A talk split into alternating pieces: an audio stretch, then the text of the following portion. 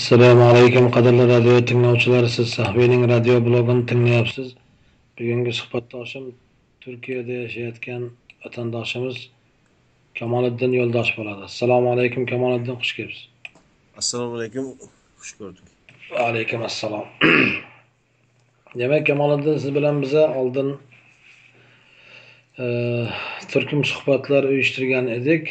Bular qur'onda yo'q degan sizni yozgan bir maqolangizni e, doirasida o'sha yerdagi narsalarga munosabat bildirib ya'ni o'sha yerdagi narsalarga mening e'tirozim bor deganim uchun siz bilan shu masalani radioda muhokama qilish uchun mana chiqqan edingiz va bu suhbat beshta e, suhbat bo'ldi. Shu bilan radiomiz to'xtab qoldi. Mana endi yana shuni davom ettirsak ikki ming o'n oltinchi yilni mana yanvaridan boshlab ho'p demak biz o'sha ikki yuzta narsani o'n oltitasini oldingi suhbatlarda muhokama qilganmiz mendagi ro'yxat bo'yicha. Endi esa bugun o'n yettinchisidan boshlaymiz va shu davom etamiz. Demak siz bu yerda yozgansizki e, e, qur'onda faqat umumiy narsalar aytilgan tafsilotlarini esa rivoyat va fatvo kitoblaridan olinishligi e, demak qur'onda yo'q debsiz. Ya'ni bu o'zi sal tushunarsiz matnni o'zi avvalo shuni o'zini bir tushuntirsangiz keyin bu yerda nimani nazarda tutganingizni aniqlashtirib keyin bu masalaga nisbatan yana savollar bo'lsa berishim mumkin. Marhamat. Demak o'n yettinchisini tushuntirib bersangiz. Bu yerdagi ma'no e, qasd etilgan mazmun shu. Islomni e, to'liq va to'g'ri anglash uchun unga to'g'ri e, mm, amal qilish uchun qur'ondagi allohning amrlarini o'zi yetarli emas. Buning uchun qur'ondan tashqari manbalarga ehtiyojimiz bor masalan o'sha rivoyatlar har xil rivoyatlar bo'lsin hadislardagi yoki hadislardan tashqaridagi rivoyatlar mana tobiinlarni asarlari deyiladi va hokazo keyin tariqatni o'zlarini shayxlarini qilgan ishlaridan kelib chiqqan rivoyatlar bor ular ham alohida hammasi qur'ondan tashqaridagi rivoyatlar va ularga asoslangan yoki umuman hech biriga asoslanmagan fatvolar bor. Ana shularni hammasi birgalikda e, ya'ni allohni kitobini yonida bular ham hammasi kollektiv shaklda dinni e, to'liq va e, mukammal shaklga olib kelishi mumkin. Aks holda faqatgina qur'onni o'zida buni amalga oshirib bo'lmaydi degan tasavvur qur'onda yo'qligi aytilmoqchi bo'lgan bu yerda. Ho'p demak siz bu yerda o'sha rivoyatlar deganda mana shu e, qur'onda zikr qilingan payg'ambarlarning tarixlari yozilgan boshqa kitoblarni nazarda tutyapsiz. Qasasul ambiyo yo shunga o'xshagan. Shundaymi? Unchalik unchalik to'g'ri emas qasasul anbiyolar qissalar xohlagancha yozilishi mumkin. Ammo e, bu yerda e, nazarda tutilgan narsa rivoyatlar va fatvo kitoblaridan e, tuzilgan bir din shakllangan. Din deganimiz inson ishonsa yoki ishonmasa o'z ixtiyorida bo'ladigan e'tiqod dunyosidagi narsalar emas.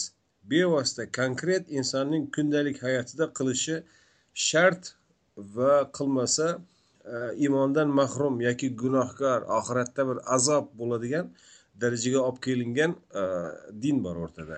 Yo shunga bir misol keltiringda hozir man e, agar bu payg'ambarlar qissasi bo'lmasa demak bu boshqa bir konkret muhkam oyatlar haqida gapiryapsiz demak shundaymi?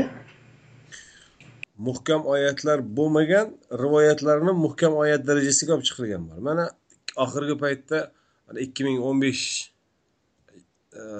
e, yilda farxunda voqeasi bo'ldi. Farxunda. Afg'onistonda tinglovchilarni hammasi ham xabari bo'lmasligi mumkin. Men qisqacha e, eslatib o'tay. Farxunda degan e, katta bir voqea bo'ldi nimada? Afg'onistonda. Ya'ni farxunda degan bir ayol qur'on e, maktabida o'qiydigan bir yosh bir qiz mm, hali oila qurmagan. Jomini yonida shu e, tumor eski tuski nima bir narsalar sotadigan e, bittasiga nahiy munkar qiladi. Bu dinda yo'q olloh bunga buyurmagan islom bu emas degan ma'noda. Keyin o'rtada munozarat tortishuvlar bo'lib oxiri e, uni e, yo kofirga chiqarishadi yoki murtadga chiqarishadi adashganga chiqarishadi. Xullas aybdorga bu e, nahiy munkar qilgan nahiy munkar qilgan bu tal qur'on talabasi bo'lib chiqadi. Oxirida uni jazolashadi. Toshbo'ron qiladi o'ldiradi mashinada ustidan sudraydi. Keyin benzin to'kib yoqishadi va hokazo bu mediaga chiqib ketadi. O'ldirishayotgan toshbo'ron qilishayotganlar hammasini e, telefonlarga olib va hokazo mediaga chiqib ketadi va e, u amalga oshir shu jinoyatni amalga oshirganlar sudlanadi. Lekin eng qizig'i ana shu joydagi bu jinoyatlarning deyarli hammasi aynan mana shunday rivoyatlar va fatvo kitoblariga asoslangan. Toshbo'ron qilish qur'onda masalan yo'q. Yoki e, shu talpa bo'lib to'planib bittasini e, jazolash ham qur'onda yo'q. Qayerlar qayerdan olindi buni asosi? Buning asosi mana shu rivoyatlarda masalan hadis rivoyatlarida yoki fatvo kitoblarida bittasini payg'ambarimizni oldiga olib kelibdida keyin payg'ambarimiz aytibdiki buni toshbo'ron qilinglar. Shundan keyin uni toshbo'ron qilishdi. Toshbo'ron qilinar ekan u yonidagi shu birga jazolanayotgan insonni e, haligi ko'ksi bilan himoya qilmoqchi bo'libdi va hokazo hokazo. Fatvo kitoblarida ham ana shu rivoyatlarga asoslanadi. Olloh buni buyurgan yoki buyurmagan degan narsa birinchi navbatda olinmaydi. Har bir fatvo beruvchi mazhabni o'zini e, asos olgan rivoyat kitoblari bor. U kitoblar ham qur'onga asos olinmaydi. Ana shu rivoyatlar aytgan odamlar ana shu rivoyat aytilgan davrdagi e, madaniyat urf odatlar va hokazolar bilan cheklanadi. Kamoliddin bu yerda ikkita narsa bor bir biridan alohida ajratish kerak. Qur'onda toshbiron qilish haqida hukm bor yo'qligi bu bir masala. Bu bu yerda bormi yo'qmi bilmayman. Agar bo'lsa uni joyida alohida gaplashamiz. E, lekin siz hozir aytayotganingiz mana bu afg'oniston voqeasini biz buni buni ichiga kiritishga hojat yo'q. Chunki u voqea tafsilotlarini man bilmayman nima bo'lgan nima qo'ygan. Endi qayerda kimdir nimadir qilgan bo'lsa bu sizni bu yerdagi yozgan narsaga dalil bo'lmaydi. Masalan dunyoda ko'p xato ishlar bo'lyapti turli xil guruhlar jinoyatlar qilyapti. Ularni o'sha qilayotganligi dindagi manba deb sanaladigan narsalarni xatoligiga dalil bo'lmaydi. Egish qilyapti qancha ishni yana boshqalar qilyapti afg'onda boshqa joyda.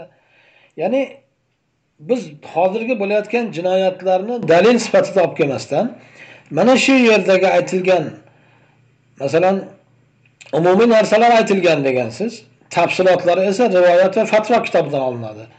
Masalan fatvo kitoblari qur'onni tafsilotini tafsil qilmaydi menimcha.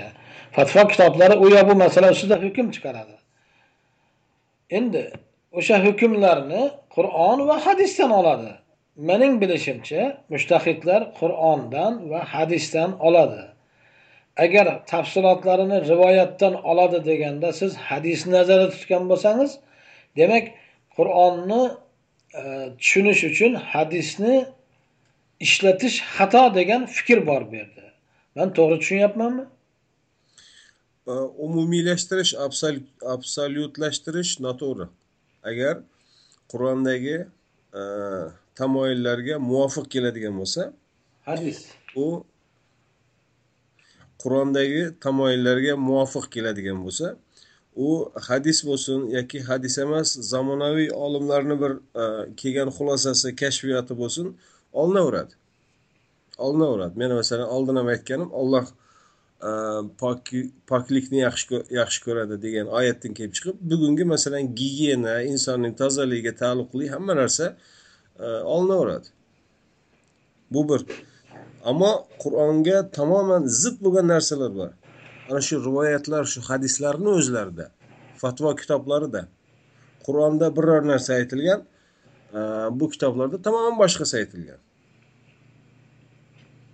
Ana ular yo bu birini olsang agar birini olsang boshqasini e, inkor qilishing kerak bo'lgan narsalar. Hmm. demak mana shundan butun e, ixtilof butun tafriqa butun o'zaro e, adovat dushmanlik parchalanish kelib chiqishini sababi mana shu. Alloh masalan qur'onda deydiki vaqtasimu bihablillahi jamian. Allohning tushirgan arqoniga e, jamian bog'laning ya'ni tamoman bog'laning yoki hammangizlar bog'laning. Ollohning tushirganini bilamiz qur'on. Ana shu bilan e, cheklanmaydi alloh taolo va parchalanmangizlar bo'linmanglar deya nahiy qiladi. Bitta amr bor bitta nahiy bor. Bizda tamoman teskarisi. Qur'onni olloh tushirdi to'g'ri unga iymon keltiramiz ammo biz ojiz banda abdul aka aytganday biz ojiz bandalar uni anglay olmaymiz degan e, bir to'siq bor. Vaholanki alloh deydiki biz qur'onni zikr uchun nihoyatda e, qulay oson qilib qo'yganmiz. Lekin qur'onga chaqiruvchi olloh mana bunga amr etdi mana bunga buyurdi deydigan qaysi shayx bor hozir? Hammasi o'zini rivoyati o'zini mazhabiga chaqiradi va o'zidan boshqani butun hammasiga qarshi adovat dushmanlik e, va ekstremizmga chaqiradi. Endi qarang qur'onni tushunish uchun boshqa hech narsa manbaga ehtiyoj yo'q degan fikrdamisiz qur'onga zid bo'lgan manba bilan qur'onni anglash mumkin emas. Qur'onga muvofiq keladigan manba bo'lsa u olinadi albatta. Albatta olinadi. Chunki yer e, ollohni bir oyati. Tabiat ollohni bir oyati. Insonlarni ranglari tillaridagi farqlari ollohni oyati. Bu qur'onda kelgan e, oyatlarni aytyapman. E, e, erkak va ayol farqli jinslarda yaratilishi insonni ollohni oyati. Insonlar orasidagi o'zaro mehr muhabbat bunlar ollohni oyatlari.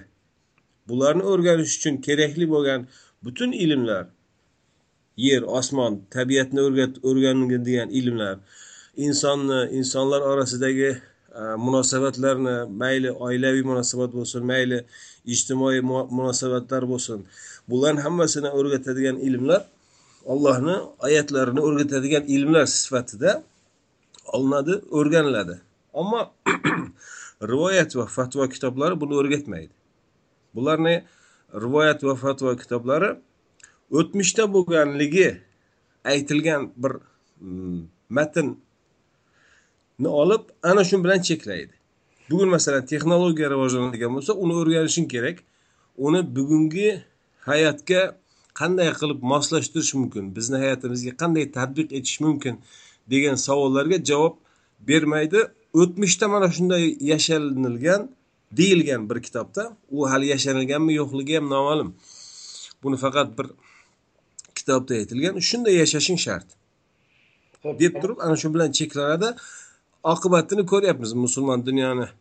Kelgan ahvolini qaloqlik deysizmi? Yoki ilmga dushmanlik deysizmi? Mayli biz hozir mana shu narsani mana shu siz o'sha o'n yettinchi matnni o'zini bir man bir tushunib olishim uchun yana savolga ehtiyoj tug'ilyapti. Masalan qur'onda tahorat qilishga buyurilgan to'g'rimi o'sha tahoratni tafsilotlari keyin hadislarda yana sahih hadislarda qator hadislarda kelgan yoki tayammumga buyurilgan va uni shakllari shamoillari yana kelgan. Qaysi vaqtda qanday holatda deylik o'sha tahoratni buzilishni buzilishi shartlari tahoratni buzilishini haqida qur'onda hech narsa yo'q. Masalan qachon tahorat buziladi degan savolga qur'onda javob yo'q. Uni qur'onda faqat tahorat qilish bor namozdan oldin buyurilgan. Lekin uni tahoratni o'zi qachon qilish kerak bo'lganligini shartlari boshqalari bu o'sha fatvo kitoblarida qator hadislardan boshqalardan dalillar keltirib o'sha uxlab qolsa ya'ni yel chiqsa boshqa endi bular o'sha oyatni tafsilotlari bular hadislar o'sha fatvolar ya'ni tahorat haqidagi hukmlar keyin uni tahoratni farzlari sunnatlari yana maydalashtirilgan ichiga kirib e, haligi e, makruhlari haromlari unga doir yana bir qancha o'nlab nimalar chiqarilgan hukmlar. O'sha yerdagi bitta oyatdan unga doir hadislarni o'rganib shu haqida e, o'sha mazhab kitoblarida to'la fatvo. Butun boshli tahorat kitobi bor. Ya'ni o'zi tahorat haqida bitta oyat bor qur'onda bor yo'g'i tahorat kitobi bor. Uni shartlari uni lozim bo'lgan suv suvning shartlari suvning ham har xil ko'rinishi suv haqida ham qur'onda bu yerda hech narsa yo'q. Ya'ni tahorat suv haqida. Lekin fatvo kitoblarida tahorat suvini qanday suv bo'lishi kerak uni qaysi suv toza suv deyiladi. Masalan suvni ham har xil e, nima deydi kategoriyasi bor. Harom suv bor. Harom suv e, o'zi harom va poklamaydi. Bir narsani yuvilsa u bilan uni poklamaydi. Keyin shunaqa suv borki o'zi pok emas lekin u bir narsaga tegsa uni harom qilmaydi. Yana bir kategoriya borki o'zi pok suv va bir narsani yuvsa o'sha harom narsani uni poklaydi. Ya'ni suvni ham kategoriyalarga bo'lingan va o'sha suvni qaysi shaklda qaysi suv qaysi holatda qaysi kategoriyaga kiradi va bu narsalar hammasi bitta oyatni atrofida aylanyapti. Va bu narsalarga ehtiyoj haqiqatda hayotda borga o'xshaydi. Agar siz odamlarni o'sha oyatni o'qib amal qilaver desangiz odamlar baribir o'sha narsalarni agar bu fatvolarga e'tibor bermasa ham bu hadislarni o'qimasa ham tahoratga tegishli narsalarga qaramasa ham odamlar baribir o'sha narsalarni hayoti davomida har bir odam yakka tartibda majbur bo'ladi shuni izlanishga. Ko'ryapsizmi? Mana siz ham xuddi shu fikrga keltirilgansiz. Ammo siz hech o'ylab ko'rdingizmi? Masalan moida surasini ilk oyatlarida bu beshinchi va oltinchi oyatda. Ya amanu idza qumtum ila solati va uni keyin keladi. Fasilu deb. Madinada nozil bo'lgan. Moida surasi madinani oxirgi yillarida nozil bo'lgan.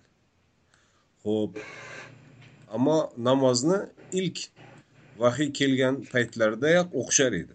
Undan oldingi o'qilgan namozlarni aytmay turaylik. O'n uch yil makkada o'n yil madinada bo'lsa oxirgi yili deylik. Mayli madina madina surasi bo'lgani uchun ilk ingan deb hisoblasak ham mayli.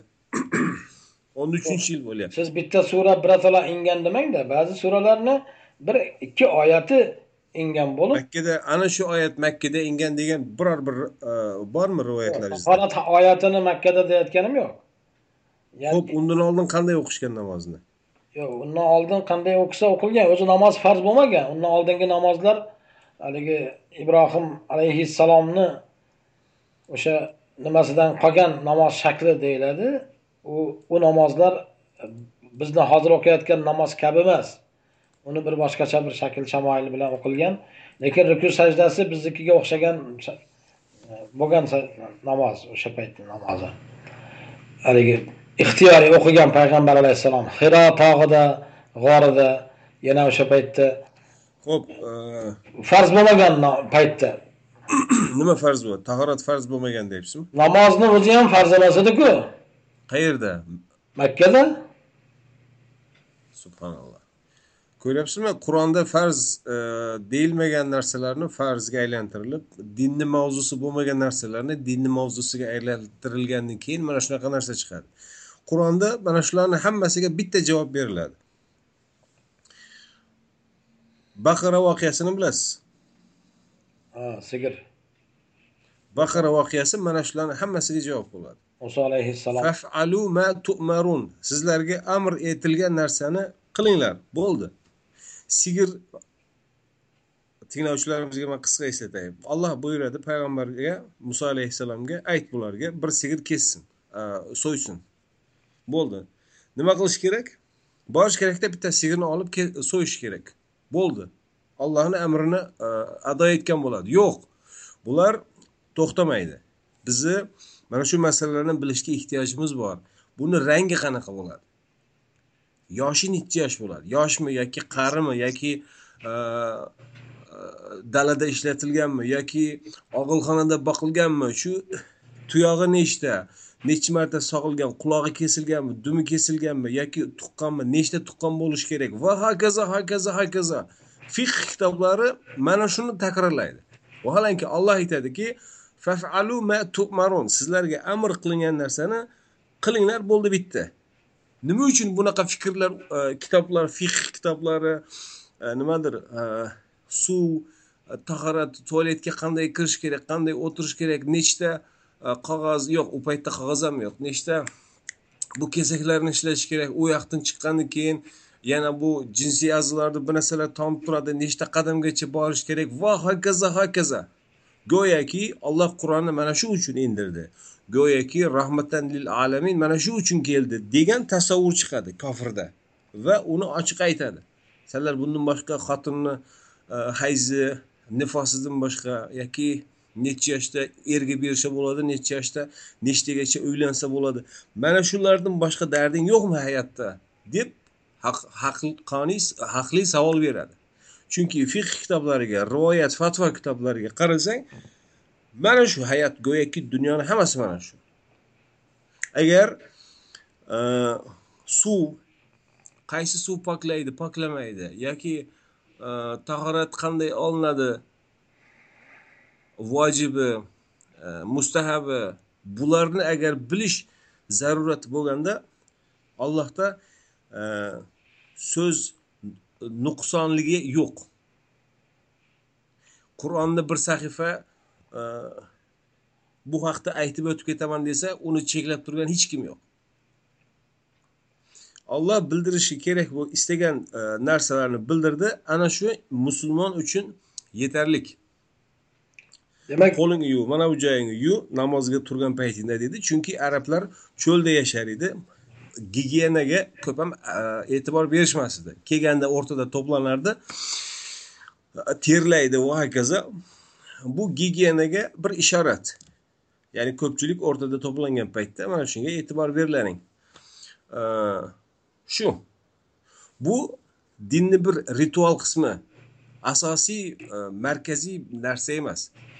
Markaziy narsa ya'ni payg'ambarni butun dunyoga yuborilishdan maqsad bu bir rituallarni o'rgatish emas rituallar bor to'g'ri. Ammo bu emas asosiy narsa.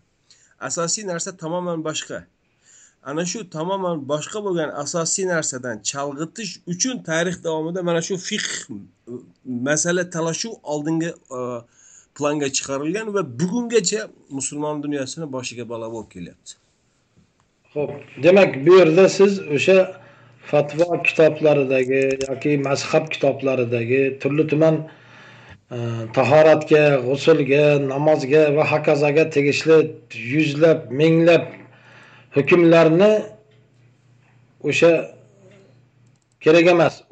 Ularsiz ham namozni o'qish mumkin ro'za tutish mumkin tahorat qilish mumkin. Ya'ni ya'ni umuman ularni keragi yo'q deyapsizmi? Yoki buncha ko'p bo'lishi kerak emas. Ozginasi foydalansa bo'ladi lekin bu buncha ko'pisi kerak emas. Ya'ni aniqlashtirib o'ting shu yerini ular allohni e, yuborgan kitobida yo'q narsalar. O'sha o'sha yerdagi fatvolar fatvolar allohni kitobida yo'q narsalar hech kimni zimmasiga majburiy yuklatilolmaydi istagan odam amal qilishi mumkin o'zi javob beradi shaxsiy o'laroq istagan odam amal qilmaydi u ham javob beradi shaxsiy o'laroq ammo mana shu uchun oxiratda so'ralasan chunki olloh buni buyurdi deyishga hech kim haqqi yo'q. Bu shunchaki endi fiqhiy siz masalan tahoratni aytganingiz uchun men uni aytdim u joyda ijtimoiy siyosiy masalalar bor butun bir qavmlarni qavmlarni ustiga mana masalan e, sahih muslimda kitabul imorat degan bir bob bor o'ttiz to'rtinchi bob juda yaxshi eslayman ana shu joyda aytiladi agar yer yuzida bitta agar bir bittayu bitta oxirgi bir quraysh qoladigan bo'lsa quraysh qabilasiga mansub bir inson qoladigan bo'lsa musulmon dunyosini e, boshqarish xalifalikka haqli ana shudir deyiladi. Buni payg'ambarni og'zidan ayttirib ana shu kitoblarga yozdirilgan u payg'ambarimiz alayhissalomni aytgan gapimi yo'qmi? Uni garantiyasi yo'q.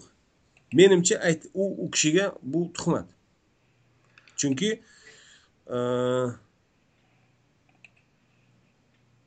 biror bir qavm boshqa bir qavmdan ustun bo'lishi faqat shu e, qurayshga mansub bo'lishi bilan butun musulmonlarni e, boshqaruviga kelishga haqli bo'lishi na allohning e, adolat tenglik taqvo amrlariga mos keladi na umumiy insoniy qadriyatlarga o'lchovlarga to'g'ri keladi. Tushunarli. Demak e, bu masalada e, masalan mening shaxsiy qarashim shundayki qur'ondagi oyatlarni tushunish uchun biz hadislarga ehtiyojimiz bor tafsilotini tushunish uchun. Lekin anavi fatvolarga kelsak mazhablarni fatvosi. Fatvolarni men ham qabul qilishlikni bir odamga vojib deb hisoblamayman. O'zim bironta mazhabni ergashuvchisi emasman. Ayni vaqtda u bu mazhabni fatvosini olib amal ham qilaman. Lekin o'sha mazhabni to'liq qabul qilgan emasman bironta bir mazhabni. Shu ma'noda aytmoqchimanki mening qarashim bu masalada qur'ondagi oyatlarni tushunish uchun o'sha tafsirga yoki hadisga muhtojmiz. Chunki u payg'ambar alayhissalom o'sha hadislarda o'zi tushuntirgan u oyatni yo bu oyatni yo qanday bajarishni. Va lekin mana bu fatvo kitoblari yana millionta narsani qo'shganligi u narsalarni masalan majbur birovga qabul qilishligini shart deb man ham hisoblamayman. Shuning uchun bu masala bizni ichimiz o'rta masala ekan. Qisman man qo'shiladigan va qisman qo'shilmaydigan. Ya'ni mutlaqo qarshi bo'lmagan mutlaqo e, qabul qilmagan o'rta masala ekan. Ikkovimizni oramizda demoqchiman.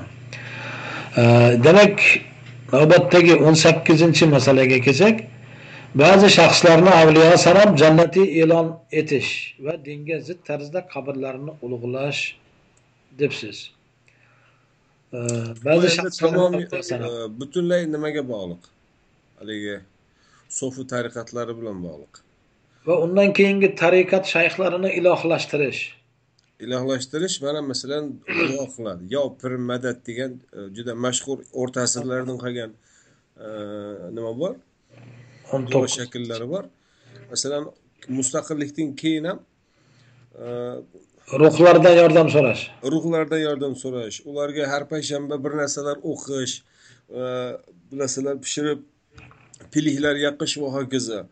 Men endi bularni moddiy merkantil tarafidan ham xabarim borda mozoratga borib uni ustiga turistik biznes qurib olishgan turistik biznesni reklamasida mana shu diniy e, ritorikani qo'llanishadi. Mana shu joyda shunday bir piru komil murshid va hokazo e, shunaqa bir ulug' inson bor. Sen borib agar shu joyda bir astoydil ixlos qilsang sen butun muammolaring yechiladi ana shu kishi seni e, madadkoring bo'ladi senga yordam beradi va eshitib tursang shu seni ilohing deyolmayaptida. Seni shu ilohing desa la ilaha illalloh o'chirilishi kerak. Bekor bo'ladi. Bekor bo'lishi kerak. Va siz yana bu yerda yigirmanchisida tariqatlardagi robita kabi amallar demak turkiyadagi masalan turkiyadagi tariqatlarda masalan kubroviya degan tariqat bor. Najmiddin kubroga bog'liqmiz deb aytishadi. Ulardan men so'rayman nima farqing bor? Ana shu tariqatga kirdingu? Tariqatga kirmaganni orasida. U aytadiki namozda va namozdan tashqaridagi o'zimizni maxsus zikr rituallarimiz bor deydi. Ho'p nima qilasiz u ritualda? U ritualda qiladiganimiz shu deydi. Hayolan qarshimizga ana shu pirlarimizni obrazini gavdalantiramiz. Go'yoki mana qarshimda shu pir o'tiribdi yonida uni ustozi u pir o'sha silsilasi bor o'zlarini. Xuddi hadis roviy e, haligi zanjiriga o'xshagan. Bu bundan bu bundan bu bundan o'rgandi bu ta'limotni va bizgacha shunday yetib keldi degan. Ana shularni hammasini ko'z oldimizga keltiramiz va butun zikrlarimizni shularga omonat topshiramiz biz bu dunyodan o'tib ketganimiz bilan ular o'lmaydi va ular alloh bilan o'rtada irtibot robitasi bor shunaqa bir teatral narsa. Olloh yo'q bu yerda ollohni roziligi ollohdan biror bir umid qilish ular yo'q butun amali butun e, zikrlari ana shu hayolidagi pirlariga topshirish va umidni shunday shulardan kutish oxiratda bular bizga shafoat qiladi e, va yordam beradi va bizni oxirat azobidan xalos etadi degan ixlosi bor. Robita deyishar ekan buni. Vasila degan ham deb ham aytishadi adashmasam. Vasila qilish alloh bilan e, o'zini orasida pirni vasila qilish. Ha bu endi nimalarda? E, duolarda qo'shishadi falon falonni hurmati falon falonni e, yuzi hurmati va hokazo ho'p xulosa qilsak o'n sakkiz o'n to'qqiz yigirmalarda biz hamfikrmiz men tariqatni bironta shaklini islomda mavjud deb hisoblamayman. Turgan bitgani zalolat deb bilaman. Va bu masalada hech shak shubha qilmayman. Yigirma birinchiga kelsak jannatga faqat ahli sunna yo faqat shiya bo'lganlarning kirishi qur'onda yo'q degansiz. Ya'ni ahli sunna kirmasa shiya kirmasa kim kiradi endi jannatga? Buni ahli sunnani og'zidan tinglasang faqat ahli sunna kiradi deyiladi. Shiyani og'zidan tinglasang faqat shiya kiradi deyiladi. Sabab nima desang ikkalasi ham bir qator sabablarni keltiradi. Eshitib tursang juda qiziqarli narsalar. Ammo sal yevropa tarafga или amerika kanadalarga borsang men internetdan yozishib turamanda endi inglizcha nimalardan? Forumlardan. Ularni u yoqda xristianlar.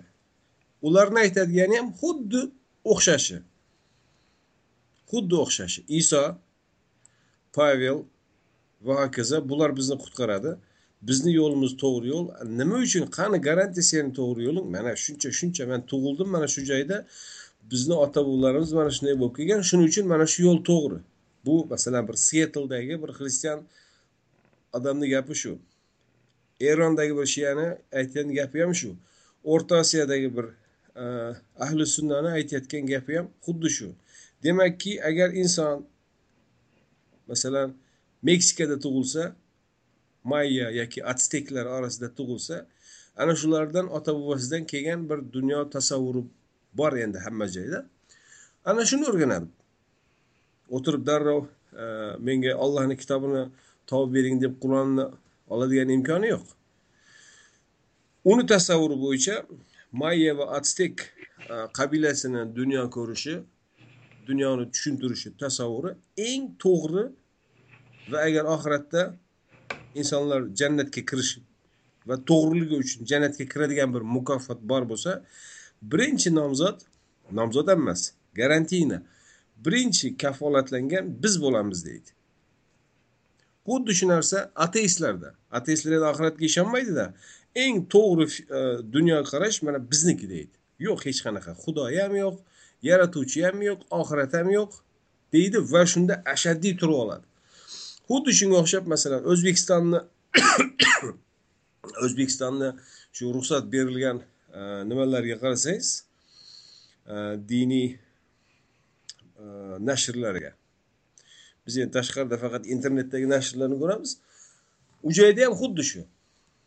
Biz ahli sunnamiz biz yuz foiz to'g'rimiz va hech bir xatomiz yo'q. To'ppa to'g'ri jannatga kiramiz. Buni men masalan rossiyada o'qiyapman u yerdagi nimalarni gapi ham xuddi shu. Setlda ham moskvada ham eronda ham o'zbekistonda ham. Hammasi o'zini gapini ma'qullaydi nima uchun to'g'ri? Chunki men mana shu joyda yashaganman. Va meni hayolimda mana shu to'g'ri. Shuning uchun sen ham shuni qabul qilishing shart. Bo'lmasa sen ham jahannamga ketasan. Ko'ryapsizmi? Qur'onda mana shularni hammasi bitta oyatda aytiladiki kullu hizbin bima ladayhim farihun. Har bir hizb o'zidagi narsa bilan quvonadi. Bizniki to'g'ri biz mana eng haq yo'ldamiz va biz jannatdamiz. Haq yo'lda bo'lish va jannatni e, kafolatlash biz bilan bo'lmaydi. O'rta osiyolik bo'lishi mumkin o'zbek bo'lishi mumkin hattoki biz bilan yaqin bir qarindosh urug'chiligimiz bo'lishi mumkin. Ammo bu haq haq ekanligini isbotlaydigan o'lchov emas. Bir yo'lni bir fikrni to'g'ri haq ekanligini isbotlaydigan o'lchov agar agar qur'onda aytilgan o'lchovlarga mos kelsa qur'onga iymon keltirgan insonni nazdida to'g'ri. Bu absolyut to'g'ri deganni ham bildirmaydi chunki ateistlar qur'onni qabul etmaydi umuman. Va bu o'lchovlarni ham qabul etmaydi. Agar qur'onni allohni kitobi deya iymon keltirgan kishi bo'lsa uni o'lchovida ana shu mos keladi. Ahli sunnada e, xato joylari bormi? To'g'ri joylari bormi? Xatosi ham bor to'g'risi ham bor. Shiyada masalan to'g'risi bor yoki xatosi bor. Boshqa dinlarda ham to'g'ri joylari bor. Masalan bir biriga yaxshilik qil deydi yoki bir moddiy yordam beradi atrofidagi e, kelgan ketgan miskinlarga. Bu taraflari bor. Xuddi islomdan oldin yoki qur'on nozil bo'lgan paytda mushriklarni bergan yordamlariga o'xshab. Ammo bu ularni to'g'ri haq yo'l ekanligini kamoliddin isbotlamaydi. bizni nazdimizda musulmonlar nazdida demoqchiman alloh taolo aytadiki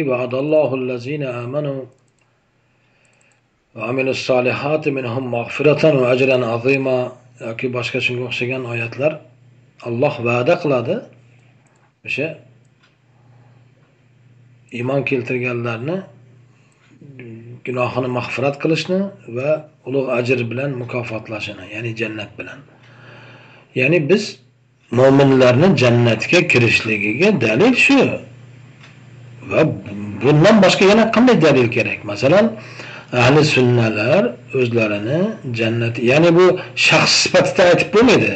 Men kiraman deb o'zini nafsini emas umuman mo'minlar ahli jannat ekanligiga qur'onni o'zi qator oyatlarda o'nlab oyatlarda guvohlik beradi. Shuning uchun masalan musulmonlarni jannatga kirishligini bu bir shak shubha qilinmaydigan narsaku bu. Musulmonlar uchun. Ateistni qo'yib turing. Siz aytganingizga men yuz foiz qo'shilaman. Darvoqe.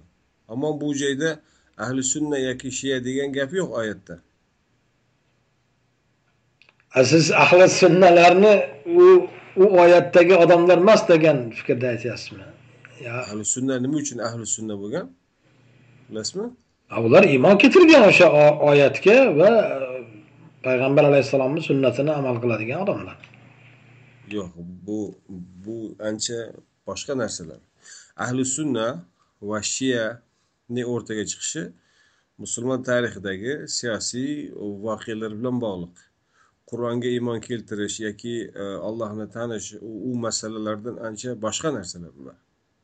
Muoviya yazid e, hazrati husayn mana shular davridagi siyosiy ideologik farqlardan kelib chiqqan. Yo'q siz ahli sunna degan e, iborani ishlatilishini xato demoqchimisiz? Ahli sunna degan ibora e, shiya degan iboraga qarshi sifatda bir biriga qarshi ishlatiladi. Bir aytadiki ahli bayt e, markazda bo'lishi kerak. Shularga shularni haqqi bor deyishadi. Mana bular aytadiki yo'q deydi. Muaviya yoki boshqasi kelsa bo'laveradi deydi. Bizlardan oldingilar kim bo'lgan bo'lsa hammasi mashru deyishaveradi. Muaviyani ham undan keyingilarni ham abbosiyni ham. Yo'q aqida jihatidan usulda farqi bularni ular sunnatni oladi bular olmaydida nega olmaydi? Ularni o'zlarini sunnati bor. Ahli bayt e, ekoli bor maktabi. Ana o'zlarini robiysi o'zlarini hadis kitoblari bor o'zlarini e, fatvo kitoblari bor xuddi sunna ahli sunnaga o'xshagan shiyalarniki bor. Al kofiy va hokazo o'n ikki imomi bor. Struktura bo'yicha qarasangiz o'xshaydi bir biriga ammo ichidagi mazmunda ismlarda farqi bor. Muaviya kelgandan keyin e, kuch bilan o'zini e, hokimiyatini o'rnatdi. Yazid kelgandan keyin uni tan olgan bo'ldi tan olmagan bo'ldi. Masalan husan husayn e, roziyallohu anhu tan olmadi. E, Hasan roziyallohu anhu xalifalikni topshirdi unga ba'zi shartlar bilan. Ana shulardan keyin bo'linish e, tobora chuqurlashib bordi va keyin siyosiy ideologik firqalarga aylandi. Hamma hammasi aytadiki biz haqmiz biz to'g'ri yo'ldamiz va biz jannatga kiramiz deydi. Ammo e, tarixning ma'lum bir e, davriga kelganda bu xalifalik yo'q bo'ldi. Mana bir ming to'qqiz yuz yigirma uchinchi yilda mustafa kamol e, davrida turkiya jumhuriyati qurildi va xalifalik rasman yo'q qilindi. Ana undan keyin bu tortishuvlar yo'q bo'lishi kerak edi yo'q bo'lmadi. Bugungacha kelyapti bu. Bu siyosiy ideologik bo'linish borib borib mana hozir e, diniy aqidaviy bo'linishga aylanib olgan. Ha bu yerda gap faqat xalifalikda emasda. Bu o'zi dinning o'rganishdagi asos masalalar. Dinni faqat haligi aytganday ularni variantida faqat o'sha imomlarni hujjat qilinadimi yo boshqa e, o'sha payg'ambar alayhissalom yonidagi boshqa sahobalar rivoyat qilgan hadislarni mana buxoriy muslim mana shu sihoh sitta bularni hujjat qiladimi yo ularni faqat haligi o'zini o'zlarini hadislarinigina faqat hujjat? Mana shu masalada ajralish xalifalik bo'lish bo'lmasligidan qat'iy nazar. Shuning uchun ham bu narsa qiyomatgacha qolsa kerak. Endi bu yerda do'zaxga ahli sunnalar va shiyalar kirmaydi degan e, ta'kid bormi bu matnda yo nima o'zi bu yerda? Ha men yana ham oddiy qilib tushuntiray odam ahli sunnaman deyishi bilan yoki shiyaman deyishi bilan u haqda ekanligi e, isbotlangan bo'lmaydi va u bilan jannatga e, kafolati yo'q. Haq gap. Bu masalada shunday. Lekin o'zi umuman jannatga kiradiganlar o'sha oyatlarni tasdiqi bo'yicha musulmonlar bo'ladi. Ya'ni qur'ondagi ollohni e, tasvirlagan sifatlarga ega bo'lgan insonlar ammo ahli sunna yoki shiya bo'lish bilan u maqomga erishdi degan kafolat yo'qda. Yigirma ikkinchida siz aytgansizki yahudiy va nasoralarni barchasini do'zaxiy ekanligidir. Qur'onda yo'q degansiz. Yahudiy va nasoralarni barchasini do'zaxiy ekanligi qur'onda yo'q. Hatto hatto ularni qo'lidagi tavrat e, injillarni mansux qilingani mansux deb bekor qilingani deyishadi. Bekor qilingani haqida unaqa e, ko'rish yo'q unaqa ko'z qarash yo'q qur'onda. Yo'q unda o'shani tushuntirib o'ting. Demak e, إن الذين kafaru min أهل kitabi val في fi nari jahannama فيها fiha abada. هم شر البرية bariya. Oyatlari va shunga o'xshagan boshqa o'sha yahud va nasoralar haqidagi oyatlarga nima deysiz? Boshqa oyatlarda aytadiki biz e, injilda nur va haqni botildan ajratuvchi furqonni furqon nozil qildik. E, kimki allohni nozil qilgani bilan hukm qilmasa ana ular kofirlardir deyiladi. Masalan moyda surasida yoki tavrat haqidagi oyatlarda ham aytiladi. Sizlar toki tavratni qoyim etmas ekansiz sizlar biror bir qadr qiymatingiz yo'q degan ma'nolar bor mana masalan? Shunday chunki o'sha paytda o'sha payg'ambarlarning qavmlarini qo'lidagi ilohiy dastur edida shu. Buni siz hozir nima deyapsiz? Bu bugungi yahud va bugungi nasoralar xudoni uchta deydigan shu yahudiylar o'sha muhammad alayhissalomni tan olmaydigan iso alayhissalomni tan olmaydigan islomni din deb tan olmaydigan yahudiylar shular va nasroniylar bular jannatiymi endi sizni e'tiqodda? Agar ular o'zlariga amr etilgan narsalarga amal qiladigan bo'lsa va u amalida xolis bo'ladigan bo'lsa allohni jannati kengdir kirishishi mumkin. Yo'q o'shanga unda anavi oyatga zid emasmi sizni fikringiz?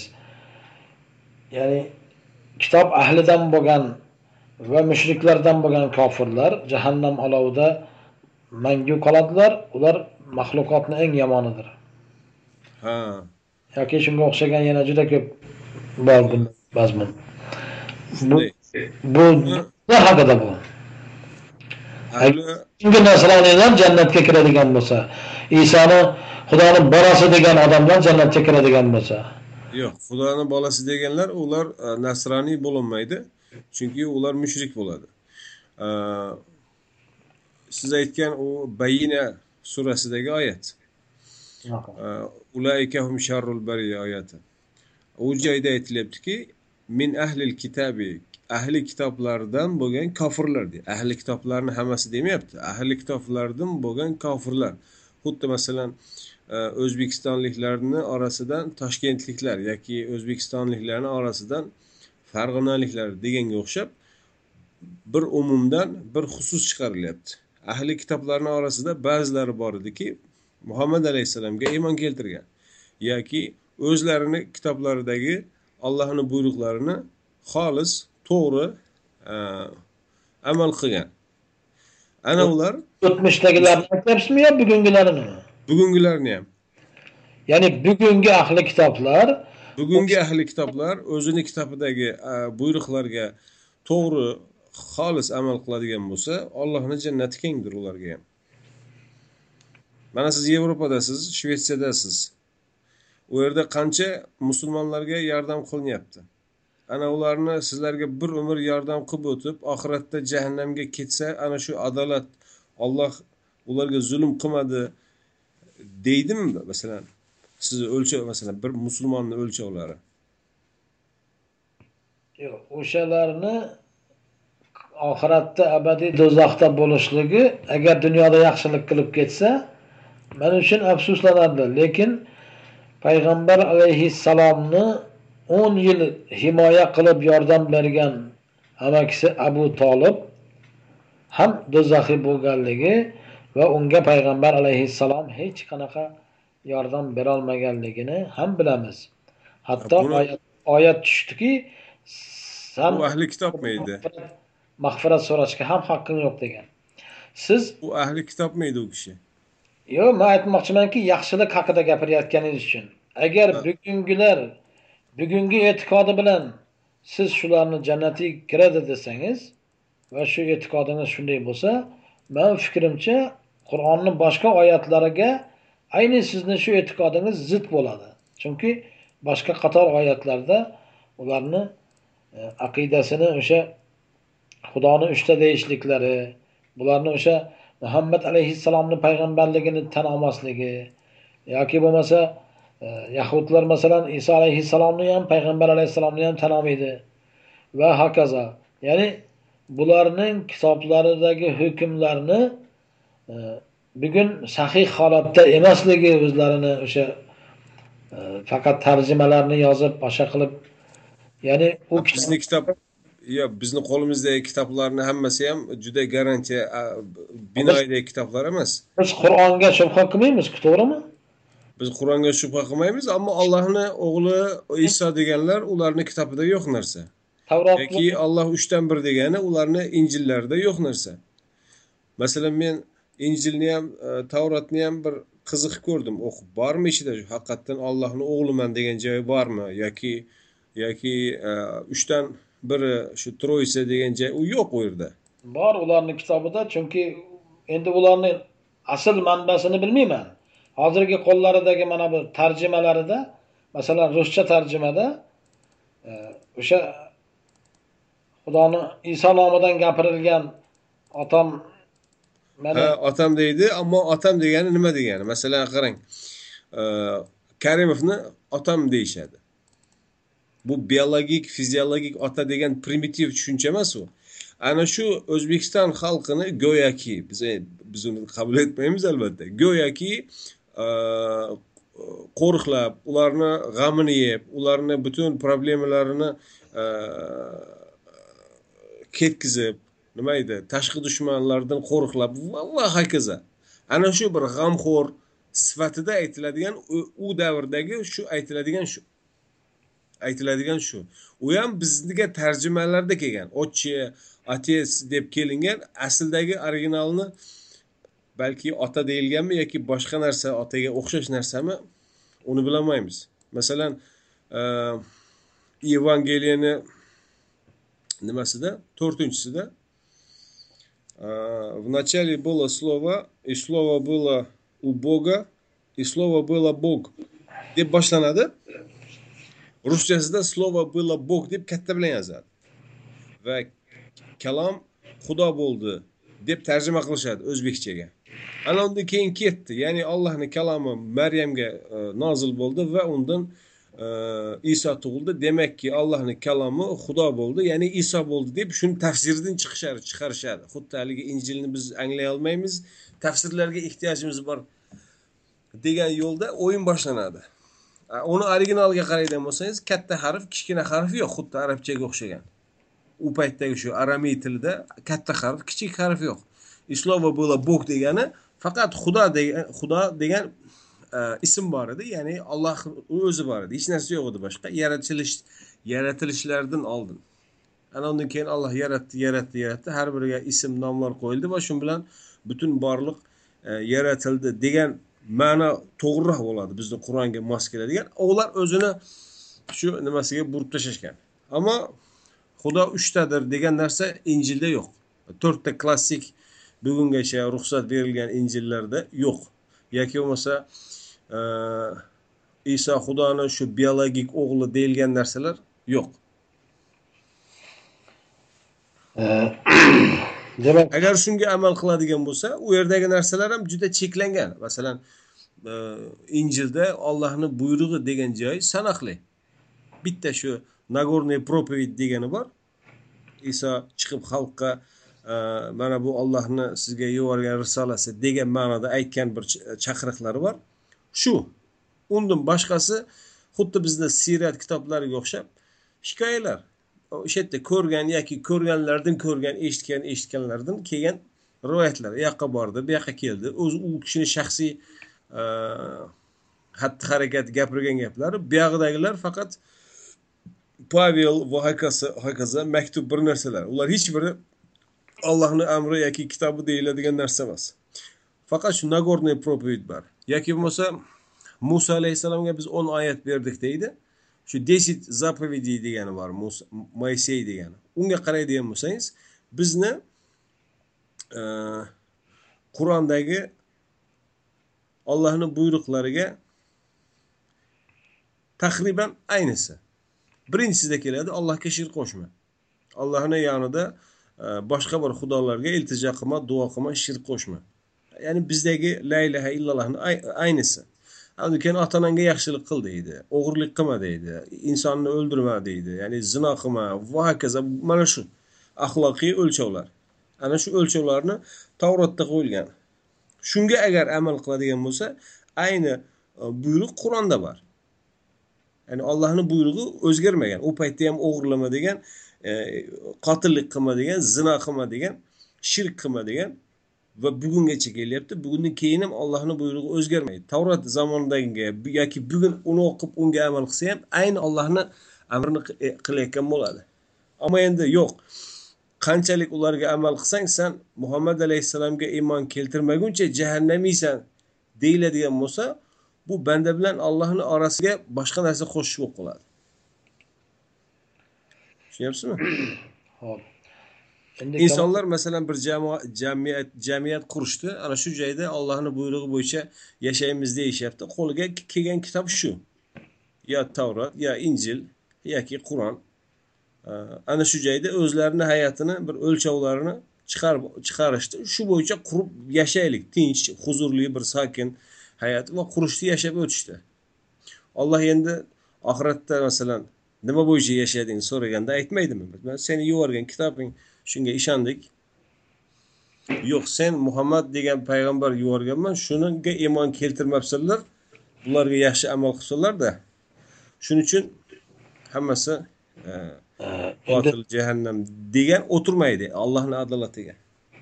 Ho'p siz fikringizni aytdingiz tushundim. Endi bu hozir bu yerda vaqtimiz juda ko'p bo'lib ketmasligi uchun xulosa qilaylik deyapman. Bu masalada sizga mutlaqo qarshiman.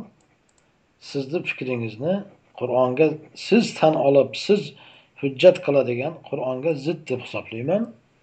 Va e, payg'ambar alayhissalom payg'ambar bo'lib kelganlarida u kishiga qarshi o'sha yahudlar o'sha nasarolar qarshi chiqdi. Ular bilan talashib tortishdilar. Qur'on oyatlari to'la ular orasida bo'lib o'tgan tortishuvlarga ular orasidagi ixtiloflarga o'sha iso alayhissalomni ular xudoni o'g'li deganliklarini va shunga o'xshagan botil aqida o'ldirdik deganlarini alloh taolo qur'onda inkor qildi. Uni o'ldirgan emaslar dedi alloh taolo aniq. Va hokazo ya'ni qur'on u aqidalarni o'sha paytdagi mavjud bo'lgan o'zini nasora va yahudman deganlarni aqidalarini bekor dedi ayni damda o'shalarni payg'ambarlarini o'sha iso alayhissalomni muso alayhissalomni haq dedi qur'on va ular haqni olib kelgan edi lekin bular o'zgartirdi فويل للذين يكتبون الكتاب بأيديهم ثم يقولون هذا من عند الله فويل لهم مما يكسبون o'sha holiga voy o'z qo'li bilan yozib bu bir narsani bu Alloh huzuridan deb aytadiganlarni holiga voy degan oyatni aynan o'sha islomdan oldingi yahud va nasoraning ulamolari o'sha qavmlarni Alloh nomidan deb o'zlari yozgan safsatani ularga o'rgatib ularga zalolatga boshlagani uchun alloh taolo bu din inkor qildi ularni. O'sha paytdagi botil aqidani. Shunday deb tushunamanda man shuning uchun bu masalada sizni fikringizga man qo'shilmadim. Undan oldingi masalalarda esa ana bittasi o'rtalik bo'lib qoldi. Hali na u yoqli na bu yoqli bo'lmadi. Birinchisi o'n yettinchisi. Anavi qolgan qolgan masalalar borki mana bu so'filarni kupsuflari tariqatchilar bu narsalarni islom dini bulardan pok deb man ham e'tiqod qilaman. Va shu bilan bu yerda siz suhbatni tugatsakda yo'q yo'q yo'q. Bir bir daqiqa man shu oxirgi aytganingizga e, e'tirozim bor. Chunki biz suhbatni yana davom etishimiz mumkin. Bu hali shu bilan tugab qolmasa kerak. Yo'q mana shunga bir ikki jumla e, aytaman va shu bilan tugatsak bo'ladi. Ho'p favaylun lillazina yaktubuna kitaba bi aydihim oyati baqara surasidagi o'sha oyat musulmonlarga nozil bo'lgan. Musulmonlarga nozil bo'lgan va biz uni o'qib unga amal qilishimiz uchun bir daqiqa musulmonlar o'qib unga amal qilishimiz uchun ya'ni biz o'z qo'limiz bilan bir kitoblarni yozib hadisi qudsiymish ollohdan kelgan vahiymish ammo tilovat qilinmasmish qur'onni tashqaridaymish bu mana shu din ollohni yuborgani sen shuni qilishing shart deb birovlarga yuklaydigan o'tgan ummatlarda bo'lgan edi. Muhammad alayhissalom ham aytgan siz o'tgan ummatlar qanday adashgan bo'lsa xuddi shunday adashasiz deb. Go'yoki o'tgan ummatlar bu razolatlarni qilibdida biz toppa tozamiz degan narsa chiqmaydi. Bizni e, ogohlantiryapti. Siz o'tgan ummatlar mana shunday mana shunday qilgan ularni holiga voy siz mana shu oyatlarni tilovat qilib siz unday bo'lmang deyilgan bizga nozil bo'lgan musulmonlarga. Ammo biz xuddi shuni takrorlab turib yo'q biz haqimizda emas yahudiy nasrlar o'tgan ummatlarda biz bizga taalluq yo'q. Bizga hech qanday uni xavf xatar yo'q. Bu oyat tushgan paytda hali musulmonlar kitob yozib tarqatmagan hech narsa yo'q edi. Bu oyat tushgan paytda undan oldingi qavmlarni voqeasi o'zi baqara surasi umuman e, muso alayhissalomni oldingi ahli kitoblarni qissalarini zikr qilinadi. Shuning uchun o'sha lekin bundan biz ibrat oladigan nuqta bor bu ummat ham o'zicha peshvolari shayxlari bir narsalarni yozib o'sha tariqat tariqat pirlar küpsüflarni yozib odamlarni avvaro qilib ahmoq qilmasligi mana shu oyatni hukmidan bizga ham bu narsa lozim bo'ladi. Shunday hukm chiqarish. O'shaning uchun ham biz rad qilyapmiz bugun siz bilan. Shuning uchun ham man sizga aytdim mana ularga man shu masalalarda siz bilan hamfikrman chunki bu tariqatchilar va shunga o'xshagan safsatalar bu dinni xuddi oldingilar buzgan kabi buzdi bular. Mana shu oyatni taxtiga tushganlar mana shu tariqatchilar. Vallohu alam. Xuddi shuning uchun ham ularga qarshilik qilyapmiz. Lekin oldingilar ham shunday qilgan edi. Alloh taolo shuni xabarini berdi bu yerda. Va demak keyingi suhbatlarda hali yana qolganlarini davom etamiz. Bugun shu bilan yigirma ikkinchini tugatdik. Demak yigirma uchinchidan boshlaymiz. Keyingi suhbatimizni inshaalloh.